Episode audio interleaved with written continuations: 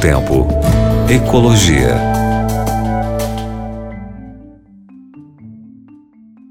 Olá, meu querido ouvinte. Olá, minha querida ouvinte.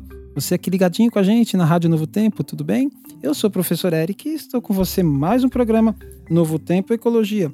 Hoje falando sobre é, estratégias para redução de resíduos eletrônicos. Deixa eu fazer uma pergunta. Você já ouviu falar em obsolescência programada?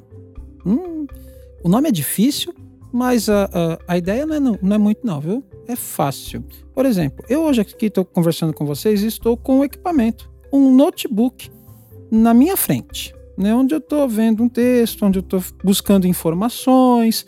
Hein? O meu notebook tem um programa e ele vai se atualizando. Você, talvez você já você tenha isso na sua casa também, né? Ele vai se atualizando, vai se atualizando, vai se atualizando até que chega um momento que ele não atualiza mais. Aí você olha para ele e fala assim: e agora? Eu não consigo mais usar. Você tem que trocar por outro. E o que você faz com o notebook que você não consegue usar mais? Eu até vi algumas, é, algumas, alguns vídeos interessantes. Será que a moçada de hoje conseguiria usar o Windows 95? Você lembra quando você, para acessar a internet, você fazia aquele barulho e era só de madrugada na linha de escada? Nossa! Pois é, o que será que foi feito com aquele seu computador velho? O que será que a gente faz com o nosso lixo eletrônico? Afinal de contas, é um problema mundial. A indústria eletrônica é a que mais cresce no mundo, mas ainda falta é, medidas legislativas para incentivar uma economia circular que proteja né, desse lixo eletrônico tanto a nossa saúde, a saúde humana, a saúde das espécies e também os ecossistemas. O volume desses resíduos eletrônicos vem aumentando de forma alarmante. Nós estimamos que no ano passado, 2019, nós geramos 53,6 milhões de toneladas de resíduos eletrônicos. É certo que a geração desse lixo varia entre países, né? A gente falou no, no âmbito global aí. No nível europeu, para se ter uma ideia, cada pessoa, olha isso, jogou fora em média quase 16 quilos de produtos eletrônicos, isso considerando 2019. A partir da concepção de economia circular, seria necessário adotar estratégias para reduzir, para reutilizar, para reciclar os produtos eletrônicos. A França deu um primeiro passo para isso, para reutilizar eles publicaram uma normativa que estabelece que os fabricantes devem disponibilizar peças para troca ou possibilidades de produzi-la através de impressoras 3D, ou, em último caso, proporcionar informações técnicas para conseguir a peça. Mas, de maneira geral, faltam aí medidas, faltam ações que possam evitar o descarte.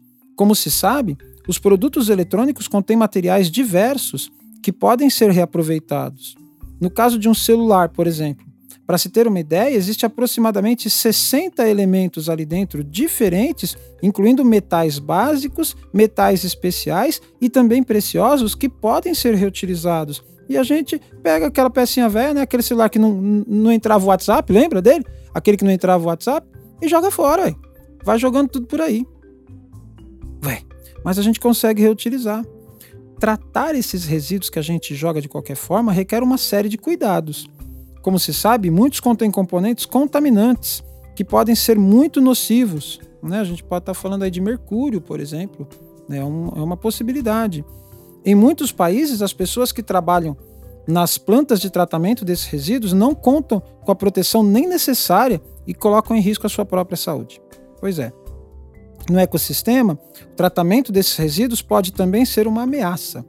Na China, nos sedimentos dos rios de Guyu, encontraram contaminantes e metais pesados que superam o limite estipulado para a proteção da saúde humana.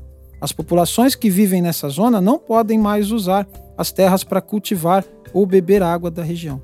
Na América do Sul, dos 10 países analisados pelo estudo Gestão Sustentável de Resíduos de Equipamentos Elétricos e Eletrônicos na América Latina, elaborado pela ONU em 2015, só Colômbia, Peru, Brasil e Equador possuem marcos regulatórios para descarte e tratamento adequado do lixo eletrônico. Né? Nós precisamos fazer mais. Nós precisamos pensar mais. Lembra? Reduzir, reciclar, reutilizar, né? os três R's. Nós precisamos olhar com carinho para o que nós temos de eletrônico em nossos lares e o mínimo, o mínimo de descarte possível. A gente sabe, por exemplo, a questão das baterias. A gente descarta a bateria, mas você descarta a sua bateria em local adequado? Fica essa pergunta como final do programa de hoje e para nossa reflexão. Que Deus te abençoe. Grande abraço para você. Tchau, tchau. Novo Tempo. Ecologia.